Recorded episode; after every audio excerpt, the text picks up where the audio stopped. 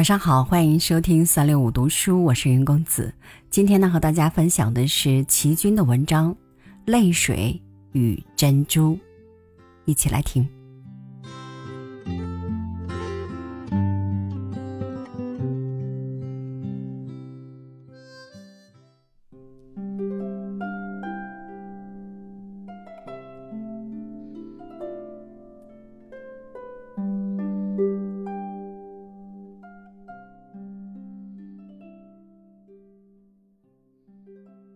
我读高一时的英语课本是奥尔科德的《小妇人》，读到其中马屈夫人对女儿们说的两句话：“眼因多流泪水而寓意清明，心因饱经忧患而寓意温厚。”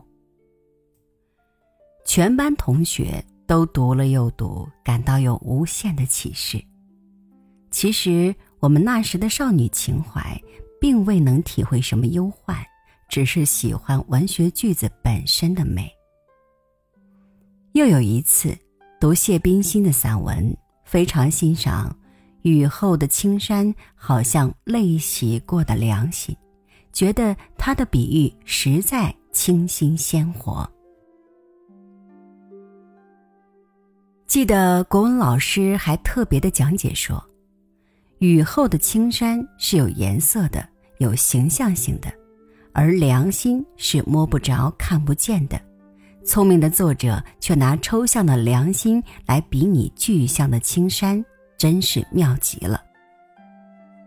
经老师一点醒，我们就尽量在诗词中找具象与抽象对比的例子，觉得非常有趣，也觉得在作文的描写方面多了一层领悟。不知愁的少女总是写泪与愁的诗。看到白居易新乐府中的诗句：“墨染红素丝，图夸好颜色。我有双泪珠，知君穿不得。墨尽烘炉火，颜气徒相逼。”大家都喜欢的颠来倒去的背。老师说。白居易固然比喻的巧妙，却不及杜甫的四句诗，既写实却更深刻沉痛，境界尤高。那就是“墨自始泪枯，收乳泪纵横。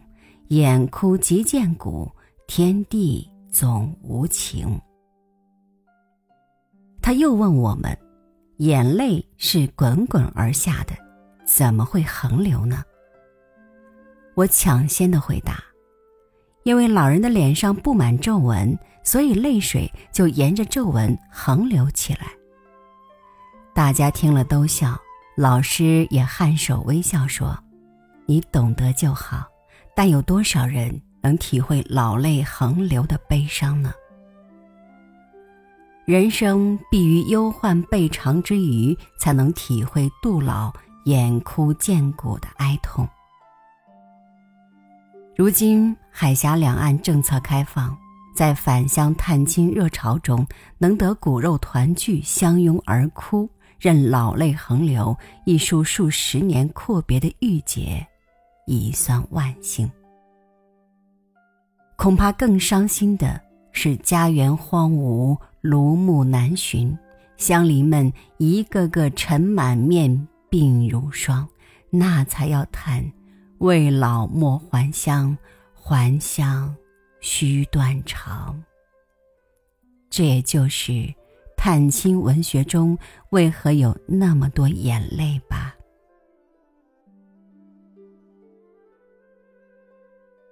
说起眼哭，一半也是老年人的生理现象。一向自诩“男儿有泪不轻弹”的外子。现在也得向眼科医生那儿借助人造泪，以滋润干燥的眼球。欲思老泪横流而不可得，真是可悲。记得儿子幼年时，我常常要为他的冥顽不灵气而掉眼泪，儿子还奇怪的问：“妈妈，你为什么哭呀？”他爸爸说。妈妈不是哭，是一粒沙子掉进他眼睛里，一定要用泪水把沙子冲出来。孩子傻愣愣的摸摸我满是泪痕的脸，他哪里知道，他就是那一粒沙子呢？想想自己幼年时的淘气捣蛋，又何尝不是母亲眼中催泪的沙子呢？沙子进入眼睛，非要泪水才能把它冲洗出来。难怪奥尔科德说：“眼因多流泪水而寓意清明了。”记得有两句诗说：“玫瑰花瓣上颤抖的露珠是天使的眼泪吗？”想象的真美。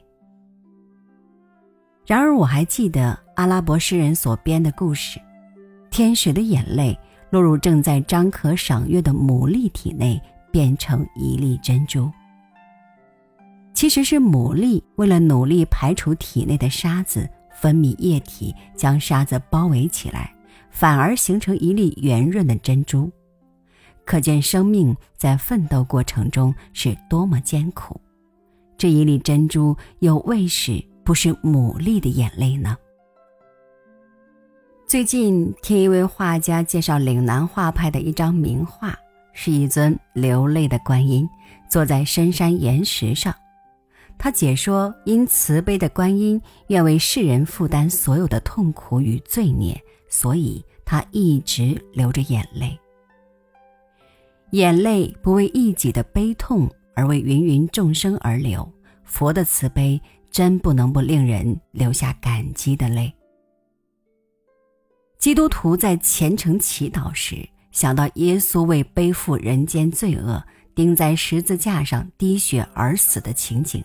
信徒们常常感激的涕泪交流。